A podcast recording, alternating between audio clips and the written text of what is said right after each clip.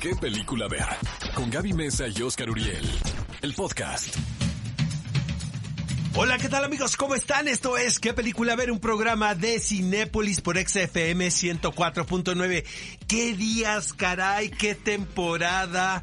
Parece que estamos viviendo una película de ciencia ficción, pero yo creo que lo más importante es que tengamos la actitud para salir adelante juntos, que colaboremos para poder vivir nuestra cotidianidad. Yo sé que, vaya, o sea, es fácil decirlo, pero sí creo que necesitamos, ahora sí que, de la ayuda de todos. Exactamente. Por eso yo estoy aquí contigo, Oscar, acompañándote. En cabina, no estamos en nuestra casa como locutores de otras estaciones, ¿no? que Bueno, lo hacen desde la comodi- comodidad de su habitación. Lo que sí es que puse a Oscar como a 100 metros de distancia ahora. Ay, amigos, Lo yo les tengo que confesar, el acto de los actos de amor más fuertes que he hecho en mi vida es grabar con Gaby Mesa después de que ella estuvo 15 días en Japón. Y yo como si nada, llegué sin Sí, tapabocas. Creo que hasta hasta nos abrazamos, ¿no? Creo que eso no debería sucederse, no es lo más conveniente, pero bueno. Subiste un nivel en la escala de mi estima. Espero Oscar. Gaby Muchas Mesa con gracias. Z, porque no todos los locutores se están portando de la misma manera. Es- estoy Aquí de está- con están eso. saliendo todas las fobias de todo mundo, ¿verdad? Estamos conociendo la verdad detrás de todo. Oye, Oscar, pero también es un buen momento eh, para tomar, obviamente, las medidas necesarias y gran parte de esas medidas también es que muchas personas van a estar des- desde su casa y nosotros, pues, también estamos aprovechando para continuar viendo muy buenas historias, porque el cine nos llena el alma también. ¿no? Cinépolis escapar. Click, amigos, es la mejor opción para sobrevivir esta pandemia, créanmelo. 100%. Sí, para poder recorrer diferentes escenarios y no sentir que estamos solamente atrapados en esta actualidad o en esta realidad, sino también pues poder incluso enamorarnos con personajes. Así que el día de hoy tenemos un programa muy especial para ustedes y antes de arrancar queremos felicitar a distancia al señor Gary Oldman. quien 62 cumple años. 62 Parece que cumplió 112, ¿eh? Es- ¿Se te hace que se ve muy viejo? No, tantito nada Gary más. Oldman, bueno, Sí. tienes razón ahora que lo pienso. Pero vaya, después de haber sido Drácula con ese estilazo, le per- sé. no le perdonamos todo. Y Churchill. ¿no? Sí, la verdad es que es, es un, es un gran Amigos, actor. y aunque ustedes no lo crean, aunque ustedes tengan dudas, aunque ustedes estén sumidos en esta depresión posmoderna debido a una epidemia, hoy inicia la primavera. ¡Eh! ¡Qué bonito! Aunque no veo ninguna mariposa por ahí. por Oye, y es el Día Mundial de la Poesía, Gaby Mesa Concepción. Hoy es un muy bonito día. Qué bonito día para ser felices. Realmente es un día, es un día agradable. ¿Qué película ver? Un programa de Cinépolis en XFM. Cinéfilos, ¿cómo están? Estamos de regreso en ¿Qué película ver? Un programa de Cinépolis donde, por supuesto, como dice nuestro título, les vamos a dar recomendaciones de qué películas ver este fin de semana o durante toda la semana también. Ya van a ver qué buenos títulos tenemos para ustedes. Y como saben, en este programa tenemos la tradición de realizar una encuesta cada semana a través de las redes sociales de EXA y la encuesta de la semana pasada decía lo siguiente. ¿Cuál de estas películas animadas de poder femenino es tu favorita? A ver, las opciones eran Mulan, Frozen 2, El viaje de Chihiro y Valiente. ¿Te acuerdas por qué- por qué voté? Claro, votaste por El viaje de Chihiro. Claro, Es que yo admiré tu voto. Fue esa vez que yo dije, bueno, creo que voy a votar yo por la predecible y que va a ganar, pero el voto de Oscar en esta ocasión es de admirarse. Pero no Tuvimos fue el miles de votos. ¿eh? No, pero quedaste en segundo lugar. ¿Y en primer lugar cuál 20 quedó? ¿Frozen? No, claro que no. Mulan, evidentemente. Creo que Mulan es como este símbolo y este icono de, de poder femenino. Sobre todo porque, aunque es una película que tiene creo que ya 20 años más o menos, pues hablaba de temas por demás competentes para estos momentos por los que estamos atravesando. Pero no se despeguen, no dejen de escuchar qué película ver porque más adelante ustedes van a tener la oportunidad de votar en la nueva encuesta de la semana. Oigan, pues el año pasado, en 2019, la película de Cats realmente generó muchísima controversia porque se anticipaba que iba a ser mala, ya después la pudimos ver, cada quien tiene su opinión al respecto, pero ¿qué noticia nos traes hoy, Oscar? Pues parece ser que Miss Judy Dench no ha visto la película. ¿Le creemos claro o no le creemos? Ya, ya son dos, porque también hace algunas semanas eh, James Corden. James Corden dijo que no había visto la película. Ahora, Ahora todos resulta que nadie la ha visto, Ahora van a ¿no? decir que no eran ellos los que fueron al set, ¿no? Exacto. Que era puro CGI. Lo que sí es un hecho, amigos, es que Judy Dench padece de una enfermedad que le cuesta mucho trabajo el ver. Entonces ya no lee y según ella, pues incluso ya no ve tantas películas. Lo que yo me enteré, y esto es no fue por los medios de comunicación, sino por una persona cer- cercana a una producción donde trabajó ella, que se aprende los, los sus parlamentos porque su esposo se los está diciendo constantemente, pero no porque ella los esté Mm. O leyendo. sea, literalmente no los lee. Entonces ya le creí. literalmente, pues sí. Borrón, se cancela todo lo que dije. Ahora, amigos, eso no quita que trabajó en la película de Cats y que la nominaron para un Racy como peor. Es que Como peor me está dando pena decir esto después Pero de lo que yo- acabo de, de, de hecho, si yo pensara como en una mala actuación, pensaría no en Judy en la de. Taylor Swift. No, en Ian McKellen, lamiéndose, bueno, lamiendo la leche Hijo, del sí está tazón. muy caño. Eso sí es como, bueno, denle su racy. La verdad es que sí, sí, lo, lo aceptaría, vaya. Pero de Judy Dench no tanto. Vamos a cambiar de noticias mejor, ¿te parece? Y resulta que mi querida Gaby Mesa Conceta, fuiste una de las anfitrionas oficiales de la mole, ¿cierto? Sí, muy inesperada la situación. Estuvo muy intenso el fin de semana en, en la mole. Sí, debo decir que había mucho menos personas de las que estoy acostumbrada a ver en ese tipo O de sea, eventos sí, de cómics. sí afectó la situación de la pandemia. Sí, por ejemplo, yo tuve la oportunidad de conducir dos paneles. Uno fue el de Smallville y el otro Y fue... había 8 y 10 per- asistentes. No, bueno, ahí estaba a reventar. O sea, se tumbaba el suelo y se cae. Todo el mundo quería ver a los protagonistas. Pero en el lado del cine también conduje un panel con Dolph Lundgren, que es mejor conocido como Iván Drago en la cuarta entrega de Rocky, uno de los personajes más emblemáticos de esta franquicia, es un actor sueco. Y de verdad yo en un punto me sentí hasta mal, Oscar, porque de un auditorio donde cabían, pues, no sé cuántas personas, unas 300 personas, yo creo que había como 70. Y sí fue un actor al que se le dio como mucha difusión en los medios de que iba a venir y de que era la primera vez que iba a dar como un panel sobre su personaje y sus películas. También estuvo, por ejemplo, en Los Indestructibles junto a Arnold eh, o a Sylvester Stallone, Jean-Claude Van Damme y demás. Y las personas que asistieron, que fueron muy poquitas, sí eran como grandes fanáticos del actor, pero a mí me dio la impresión de pronto de que él sí estaba un poquito desalentado con la situación de que no hubiera tantos fanáticos como él hubiera esperado, pero bueno, yo lo entendí, la verdad me divertí muchísimo conduciendo estos paneles, de los cuales me enteré que iba a conducir cuando estaba en Japón, la verdad, pero bueno, me preparé bien y espero que si algún cinéfilo que estuvo presente eh, le gustó, pues ahí lo dejen también en redes sociales. Amigos, y otra de las noticias que sonaron muy fuerte esta semana es que eh, en plena situación complicada para todo el mundo salieron a la luz unas fotografías que evidencian un romance entre Ana de Armas, eh, esta actriz cubana quien hizo su carrera en España y quien parece ha tomado triunfando. Hollywood de verdad por sorpresa. Por cierto, es, es Marilyn Monroe en Blonde, esta película Es que ella va en ascenso de una manera muy acelerada, creo. Claro, basada en un libro de Joyce Carol Oates. Y resulta, amigos, que ya habíamos comentado esto aquí. Adrian Lane, quien fue un director que hizo películas, pues muy muy erot, cargadas de erotismo, eh, thrillers muy sensuales durante la década de los 80 y los 90. Hizo nueve semanas y media, por ejemplo.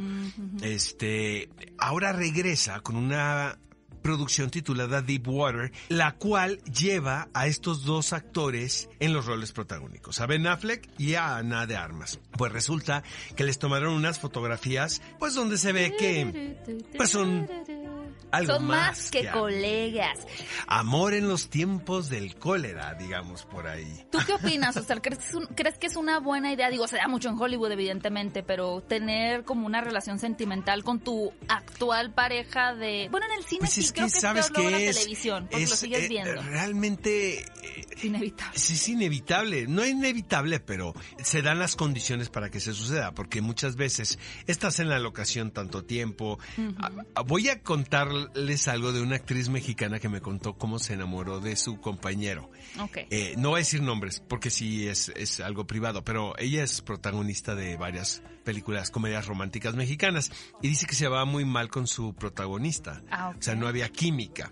Y que el último día del llamado hicieron una escena en un coche y la cual pues se complicó muchísimo y estuvieron prácticamente Ah, todo el día en el coche. Entonces, pues ni modo de no platicar, ¿no? Entonces me estaba contando ella que mientras estaban esperando, pues empezamos, empezaron a platicar y se dieron cuenta de que pues había más cosas similares que diferencias Mm. y que pues no era tan antipático el uno del otro. Esa ¿no? suena como una buena premisa para Pero otra es eso, comedia exactamente. romántica. esa- ¿Cómo nos creo que al creo que la anécdota está más padre que la película, ¿eh? Oye, ahora que lo mencionas, siento que va a haber una un boom de bebés también próximamente. Porque por la cuarentena. Pues porque encerrados ahí sin nada que hacer. Boom de bebés. Y por cierto que muy pronto vamos a poder ver también a Ben Affleck en una película que se llama The Way Back, que ha sido bastante aplaudida, sobre todo por su interpretación más allá de la historia, en donde interpreta a un eh, hombre solitario, alcohólico, que tiene una nueva oportunidad de vivir su vida cuando le piden que entrene a un equipo de baloncesto. Esta película, la verdad, la esperamos muchísimo y en cuanto tengamos más noticias al respecto de esta cinta con Ben Affleck, pues aquí se los vamos a contar en qué película Amigos, llega a cines una producción independiente que la cual parece que también ha tomado a la cartelera por sorpresa. Eh, lamentablemente, bueno, yo creo que se estrena esta película, empezó muy bien, pero por la situación que estamos viviendo, seguramente va a tener que ser de alguna manera relanzada, porque se llama Never, Rarely, Sometimes, Always. Esta película es dirigida por Eliza Hitman, es una directora que realizó una producción que me gusta muchísimo, eh, Gaby, que se llama. Beach Rats. Está muy, es muy padre porque es una directora que observa muy bien a su alrededor y sobre todo tiene una fascinación por captar eh, la conducta de los adolescentes. Ok, ¿no? sí, en eso sí Beach Rats difícil, era un- iba de un jovencito quien descubre pues que puede dedicarse a la prostitución. Un chavo, clase media baja, pero un chavo que vive en casa de sus padres, de hecho. Entonces, sí, que una oportunidad de generar es- ingresos. Entre que le llama la atención el negocio, ¿no? No le disgusta. Y segundo, pues que se puede ganar una lana. Ok. Entonces ahora, esta película cambia un poquito el giro y se va a un asunto muy... eh, con muchas aristas y del cual se comentan muchas cosas, que es el aborto. ¿no? Entonces ahora el punto de atención de esa historia es un grupo de jovencitas quienes se ven involucradas en pues en un asunto um, digamos ético y moral que tiene que ver con el aborto. Uh, se me antojó muchísimo, Oscar. La verdad, vamos a estar esperando más noticias sobre esta película. Oigan, y la señorita Anya Taylor Joy, que si ustedes el nombre como que les suena, pero no recuerdan de dónde, pues está también catapultando bastante su carrera. La vimos recientemente, por ejemplo, en la película de Fragmentado, donde enfrentaba a este hombre con múltiples personalidades. Y también la vimos en la película de La Bruja. Bueno, pues muy pronto seguramente va a tener un repunte en su carrera porque ella va a dar vida a uno de los personajes más emblemáticos en la historia de la literatura y me refiero a Emma, una historia de Jane Austen escrita en 1815. Esta actriz va a dar vida a este personaje y la verdad yo creo que se trata de una de las jóvenes pues que ha decidido mejor qué rumbo tomar su carrera, porque de pronto tenemos a muchas actrices que van por buen camino, pero de pronto se ven más involucradas solamente en comedias románticas o en películas de acción, y por el contrario, Anya Taylor-Joy realmente ha sabido darle una buena ruta a su carrera. Esta película eh, de Emma también ha sido adaptada anteriormente a la pantalla grande y dentro de los roles han aparecido actrices como Gwyneth Paltrow o incluso Alicia Silverstone. Amigos, nunca es tarde para convertirse en una celebridad y este es el ejemplo de David Harbour, eh, un actor a quien también ustedes pueden identificar fácilmente. ¿Por qué? Porque tanto aparece en películas de gran producción como en seriales de plataforma, es un rostro por demás contemporáneo. Me parece que es tiene una cara que la gente identifica con este momento que estamos viviendo. El señor tiene 44 años y su nombre es David Harbour. Eh, seguramente ustedes lo reconocen porque él fue protagonista de Hellboy, la más reciente versión de este personaje tan popular, la cual no corrió con muy buena suerte en taquilla No. ni con la crítica. Sin embargo, es también el sheriff de Stranger Things, Ajá. ¿no? Y luego también participa en Black Widow. que creo que es ahora todo el mundo se está refiriendo a su personaje de Black Widow un poquito como esta nueva aproximación de Thor gordo porque aparece está bien curioso porque si ya vieron el avance de Black Widow van a ver cómo el personaje de David Harbour pues no está específicamente en su mejor condición física, pero eso no le impide pues ponerse un traje de superhéroe para salir a combatir. Y también si conocen los orígenes de esta superheroína interpretada por Scarlett Johansson, saben que la historia se va a desenvolver en Rusia. Así que de cierta forma David Harbour como que tiene esta ancla en Rusia porque su personaje siempre termina regresando eh, por ahí. Yo estoy de acuerdo contigo, Oscar, creo que es un actor que a pesar de no tener una carrera fílmica tan extensa, la mayoría de las personas ya pueden eh, recordar su rostro. Y yo tuve la oportunidad justo de entrevistarlo por la película de Hellboy, me pareció un tipo como muy agradable, sin pretensiones, muy alivianado, lamentablemente pues sí, a la película no le fue tan bien, así que no creo que haya una secuela, pero creo que vamos a seguir viendo muchos más trabajos de David ¿Qué película ver? Un programa de Cinépolis en XFM. Cinefilos, estamos de regreso aquí en qué película ver y como les comenté al inicio del programa, pues tenemos ya preparada aquí la nueva encuesta de la semana para que ustedes vayan a redes sociales y voten por la nueva pregunta que no pudimos evitar, que dice, de estas películas de pandemias, ¿cuál es tu favorita? Las opciones son Guerra Mundial Z, Estación Zombie, porque bueno, la pandemia les convirtió todos en zombies. Me que sé por cuál voy a... Contagio o Soy leyenda. ¿Yo? ¿Cuál es tu Voy yo.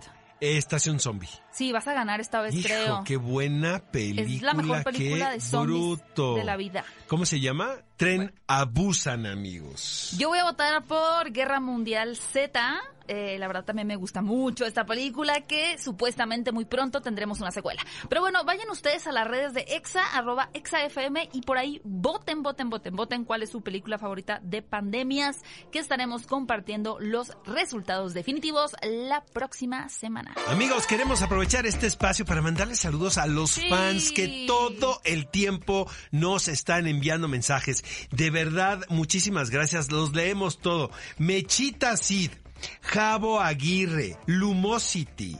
Juan Contreras, Jordi Reza y Fernanda Barrios. A todos ellos un fuerte Hola, abrazo, a- abrazo virtual, no físico. No, no, no. Ma- mantenemos, hay que mantener la distancia, Sí. pero no la distancia emocional. Wakanda Forever desde aquí, ¿Qué desde... cursi me pongo en estos Yo momentos? siento que sacó lo- el lado más noble de tu corazoncito esa Sí, ¿verdad? situación, Oscar. Sí, Oigan 100%. amigos, de verdad, manden sus mensajes. Todos los sábados vamos a hacer mención de sus mensajes. Recuerden el hashtag es qué película ver con sus respectivos acentos. Y como sabemos que en estos días muchos de ustedes van a aprovechar para ver todas las películas que no pudieron ver en el cine o incluso que quieren volver a disfrutar, pues en esta sección de estrenos les vamos a contar algunos de los estrenos que pueden ustedes disfrutar a cualquier momento del día en la plataforma de Cinépolis Click. ¿Y por qué no? Vamos a empezar con un estreno que ustedes ya pueden adquirir a partir del 18 de marzo, es decir, ya hace algunos días, que es la última película de Star Wars, El ascenso de Skywalker, dirigida por J.J. Abrams. Una película bastante conflictiva, por así decirlo. Hay fanáticos que quedaron más contentos con este cierre de la trilogía que con la película anterior eh, dirigida por Ryan Johnson. A decir verdad, a mí me gusta el cierre. Creo que la forma en la que se aproximan al personaje de Rey y le dan verdaderamente un cierre a esta franquicia de, de Star Wars conocida como la de Skywalker es muy satisfactoria. Las escenas de acción son increíbles. Pero bueno, si ustedes no la han visto y quieren saber por qué generó tanta polémica, pues no dejen de adquirirla en Cinepolis Click. Amigos, El Buen Mentiroso es uno de los mejores títulos que podrán encontrar en Cinepolis Click. Es una película un tanto más para el público adulto, la verdad, protagonizada por dos grandes Ian McKellen y Helen Mirren, en una historia de suspenso que te va a mantener en la orilla de tu cama. Ahora, ahora sí voy a decir esto, porque seguramente lo van a ver acostados. sillón. O del sillón, exacto, del futón, ¿no? Está basado en un bestseller muy popular. Ahora lo convierten en una película y de verdad todo el tiempo están dándole la vuelta a la tuerca y llega un momento donde no sabes realmente qué está sucediendo. Porque en un principio parece ser que Helen Mirren es una víctima e Ian McKellen está interpretando al villano, pero luego los roles cambian. Entonces de verdad lo recomiendo muchísimo, se les va a pasar el tiempo rapidísimo. Y sin duda, esta época de Óscares fue bastante rica, por así decirlo, sustanciosa, porque los nominados a película, pues sí tenían altas capacidades competitivas, porque todas eran grandes historias, y una que estuvo dentro de la competencia fue Contra lo Imposible, o conocida también por su título en inglés, Ford contra Ferrari. Esta película ustedes también ya la pueden disfrutar en Cinepolis Click y creo que es una de tus favoritas, ¿verdad, Oscar? Aunque no era tu favorita para ganar. Mejor la verdad creo que es uno de los títulos más importantes del año pasado. Es una película más de entretenimiento, sin embargo, en la apariencia también se esconde un drama que tiene que ver con el tema de la fidelidad, del compromiso, del asunto que de repente eh, la política de las empresas está por sobre la calidad humana, mm. ¿no? Eh, interpretado por dos grandes actores, Christian Bell y Matt Damon, en una ahora sí que tete a tete, ¿no? De quién puede ser el mejor. Pero te voy a decir, te voy a decir, en lo personal creo que Christian Bell es uno de los mejores intérpretes trabajando actualmente. Se la recomiendo muchísimo, es muy entretenida, es muy dramática, pero realmente creo que en esencia es una producción que solamente pretende pues divertir al público. Exactamente. Y otra de las películas más divertidas que hemos visto recientemente, protagonizada de hecho por Ana de Armas, a quien mencionamos al inicio en nuestra sección de noticias, es Entre Navajas y Secretos. Le gustó tantísimo a la audiencia esta película que ya ha sido aprobada una secuela, pero antes de que lleguen las noticias de, de qué se va a tratar ahora esta misión que tenga que resolver el personaje interpretado por Daniel Craig, pues ustedes dense la oportunidad de entrar al misterio y al enigma de esta familia que está intentando descubrir básicamente quién ha asesinado al líder familiar, al señor, al millonario. Va a haber varios sospechosos. Por ahí es un poquito como este juego de mesa o esta historia de club donde hay que realmente investigar para definir quién ha sido el asesino y por qué.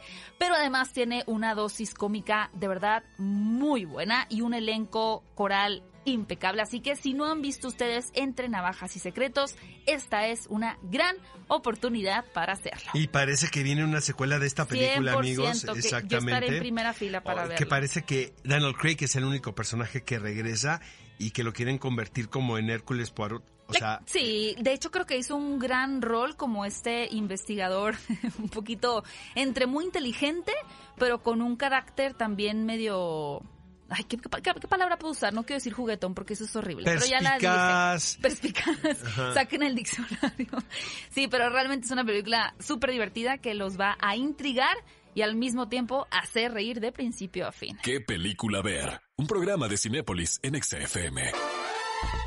Estamos de regreso en ¿Qué película ver? Un programa de Cinépolis aquí en XFM 104.9 y continuamos dándoles a ustedes las mejores recomendaciones de películas que pueden adquirir o disfrutar en Cinépolis Click. Y como sabemos que los niños también estarán con ustedes en estos días y hay que mantenerlos entretenidos, aunque también esta película tiene todo el carácter para ser disfrutada por adultos, déjenme contarles que ya pueden ver la secuela de Frozen. Y les voy a confesar algo, la verdad es que yo nunca fui por la vida con mi bandera de Frozen, no soy amante de la primera entrega, a pesar de que sé que muchas personas lo son, pero esta secuela la verdad me sorprendió. Me gustó mucho la búsqueda de ambos personajes, tanto de Elsa como de Anna, de encontrar realmente ahora sí su destino, de dónde vienen, porque están en ese lugar. Además, como recordarán eh, la actriz o la cantante que le da vida a Elsa, Carmen Saraí, estuvo no solamente aquí con nosotros en la cabina, sino que también estuvo presente en la ceremonia de los Oscar interpretando el tema de esta película. La verdad, yo creo que si les gustó la primera entrega, no se van a arrepentir de ver esta segunda. Es muy emotiva, es muy divertida y tiene el personaje de Christoph en esta ocasión un momento muy divertido a especie de video musical que seguramente va a traer recuerdos nostálgicos a los papás. Véanla para que vean a qué me refiero. Uno de mis títulos consentidos amigos en animación sin duda alguna es Coco. ¿Por qué? Porque tiene una aproximación nostálgica, agridulce, habla sobre el preservar tu esencia pese a ya no estar físicamente en este mundo y se titula Coco. Podríamos también leer una fiesta mexicana, las tradiciones estas nacionales que tenemos, mezcladas con la visión norteamericana, pero bueno, ya lo vimos, lo vimos en Spectre, lo, lo hemos visto en varias películas. ¿Qué más da, amigos? Estamos viviendo una época un tanto complicada. Dejémonos de prejuicios y realmente les invito a que se vean inmersos en el mundo de Coco porque les quedó una película muy conmovedora. Olvídense de la actuación del señor Gael García Bernal en la ceremonia de los Oscar. Eso no pasó.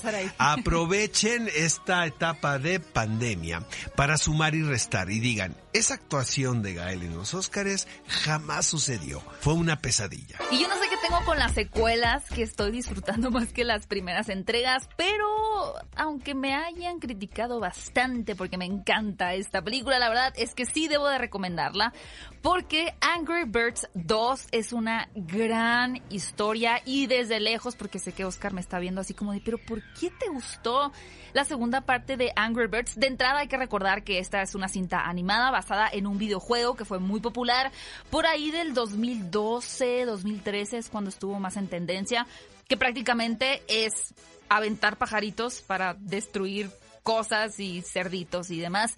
Lo que me gusta mucho de esta película es que tiene un humor muy ácido, un ritmo muy bien manejado y que sí, también en la superficie es una historia de aventura para los niños, de cómo los pájaros tienen que ir a una isla a ver qué está pasando porque está amenazando a toda la sociedad.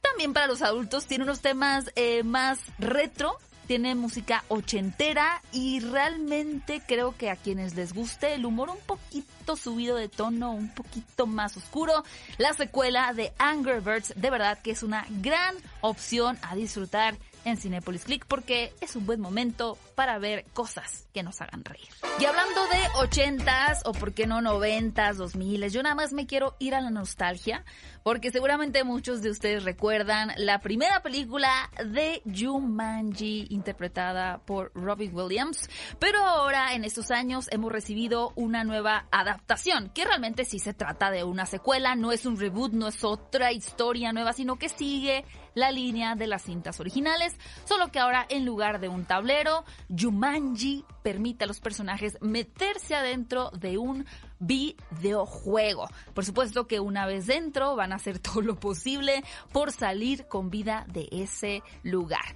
Ya tuvimos la primera entrega, pero tan solo algunos meses atrás llegó Jumanji 2 a las salas de cine y ahora ya está también disponible en Cinepolis Click con este gran regreso de Dwayne Johnson, de Danny DeVito, quien ahora se incorpora a las líneas también. Tenemos por ahí a Kevin Hart y demás. La verdad, un elenco que estará buscando toda la película mantenerte divertido y generando por ahí alguna comedia entre los espectadores. Y con motivo del estreno de esta película en Cinepolis Click, Jumanji, el siguiente nivel, tenemos para ustedes cinco kits muy cool, la verdad, que incluyen, ahí les va, un termo de aluminio para que lleven su refresco, su agua, su café, lo que ustedes quieran, una brújula de viaje. Oigan, creo que es buen momento para aprender a usar una brújula para estar ubicados por si se pierden y también una plantilla de tatuajes temporales de Jumanji para que sean tan rudos como la roca. Si ustedes se quieren llevar este súper exclusivo kit de Jumanji el siguiente nivel, solamente tienen que ser de los primeros cinco en seguir estos pasos. Primero, hay que mencionar a qué película ver y a robar a Cinépolis Click. Esto mencionando el nombre de uno de los actores de la película de Jumanji. Ustedes pueden escoger incluso de los que ya mencioné yo en este momento. Y deben de mandarnos también un screenshot o una captura de pantalla de que ya nos siguen en Spotify o de que nos calificaron en iTunes. Esto por supuesto en el programa de qué película ver. Sigan estos pasos y si son de las primeras cinco personas en dejarnos esto a través de las redes sociales con el hashtag que película ver y arrobando a Cinepolis Click, te vas a llevar uno de estos kits de Yumanji el siguiente nivel. ¿Qué película ver? Un programa de Cinépolis en XFM. Toma 5. Top 5 de películas que no te puedes perder. ¿Qué película ver de Cinépolis en XFM? Amigos, esto es ¿Qué película ver? Un programa de Cinépolis por ExaFM 104.9. Vamos con el toma 5 de esta semana. Yo siento que las epidemias nos pueden poner muy románticos, Gaby Mesa con Z. Creo yo.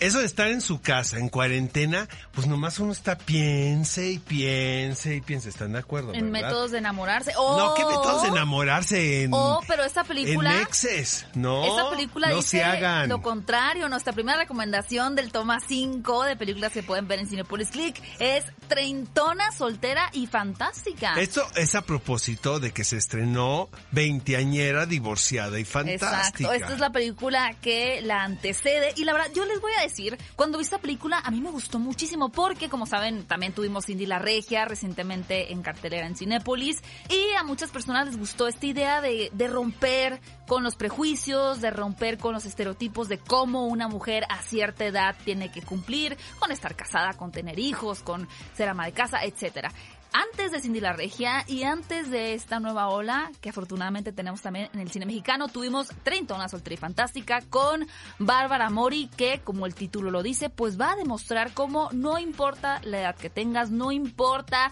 tu estado civil, uno puede siempre empezar un nuevo camino y hacer lo que más le guste sin estar cumpliendo solamente con lo que quieran las demás personas. Amigos, la opción número dos es una película mexicana también, pero se trata de una anécdota totalmente distinta a la anterior. Y esto es Esto no es Berlín de Harisama. Hay una historia de amor implícita, pero principalmente creo que se trata de una relación entre tu persona y tú mismo. Es el despertar del adolescente a, al mundo adulto, eh, aquí en una panorámica muy particular porque estamos hablando de la década de los 80, un periodo que definitivamente pues fue muy importante gracias a la música, a las ideas, a los movimientos culturales eh, que se vivieron en ese periodo. Entonces, es un grupo de adolescentes quienes tienen que aprender a ser hombres o mujeres en todo el sentido de la palabra en un ámbito que de alguna manera nosotros importamos de Europa. Por eso el título de Esto no es Berlín de Harisama. La tercera recomendación, seguramente que a muchos, bueno, yo pienso, ¿no? Se les pasó verla en las carteleras de Cinépolis. Es la nueva película de Woody Allen que se titula Un día lluvioso en Nueva York, donde como siempre el director pues tiene un cariño muy especial siempre por los espacios y las ciudades particularmente, por lo cual aquí como en el título lo dice Nueva York, un día lluvioso, todo es como muy místico, muy misterioso. Veremos la vida de estos, de estos jóvenes interpretados por Timothy Chalamet, gran actor, gran joven, una gran carrera que está construyendo, y Elle Fanning, quien también es una actriz bastante multifacética. Ellos, digamos que van a tener ahí un entronque en su relación. Ella es una aspirante actriz que va a ver diferentes oportunidades que le brinda esta ciudad. También hay que mencionar que tenemos una gran presencia del actor Diego Luna en esta película. Aparece como un actor famoso y la verdad es que lo hace bastante bien. Así que si quieren una tarde lluviosa y romántica eh, que salte de la pantalla chica a su hogar, pues no dejen de ver esta nueva cinta de Woody Allen. Yo antes de ti es una película re romántica, amigos míos, la cual pretendía convertir en una protagonista total a Emilia Clarke. Está basado en un bestseller muy popular que ustedes seguramente reconocen y pues sí, es una historia de amor en todo el sentido de la palabra, utilizando ahora sí que la anécdota más antigua de todas. Ella es una chica de escasos recursos quien llega a alegrar esto entre comillas la vida de un joven más acaudalado. caracterizado por Sam. Claflin. Sí, porque está enfermo, ¿no, Gaby? Sí, está enfermo. Tuvo un accidente eh, que lo ha dejado cuadrapléjico, por lo cual no tiene muchas ganas de vivir. Yo no sé si es una buena recomendación para este momento, porque el final sí es muy trágico. Ah, Tengan los pañuelos desechables al lado, porque sí van a echar una lagrimita, ¿no, Gaby? Sí, 100%. Y finalmente nuestra última recomendación es El Sol también es una estrella. De hecho, también regresamos aquí a Nueva York. Nueva York va a ser el escenario de esta historia de amor entre un coreano y una joven jamaiquina. Como saben ustedes, Estados Unidos es el país donde se reúnen muchísimas culturas, donde muchos habitantes de diferentes países llegan con esta ilusión del sueño americano, por lo cual esta historia, además de obviamente tantear el terreno entre estos dos jóvenes que van a enamorarse poco a poco, pues también sirve de pretexto para hablar de lo difícil que es ser un inmigrante en Estados Unidos, a pesar de que a veces pareciera ser el lugar perfecto para vivir. Y también se trata de una adaptación de una novela escrita por Nicola Yoon, una película muy romántica donde los obstáculos no serán un impedimento. ¿Qué película ver? Un programa de Cinépolis en XFM. Amigos, estamos de regreso en ¿Qué película ver? Un programa de Cinépolis. En tiempos de pandemia, tres recomendaciones. Lávense las manos. No salgan de casa si no traten de salir y ya no le manden más mensajes. No los quieren ver. Qué triste.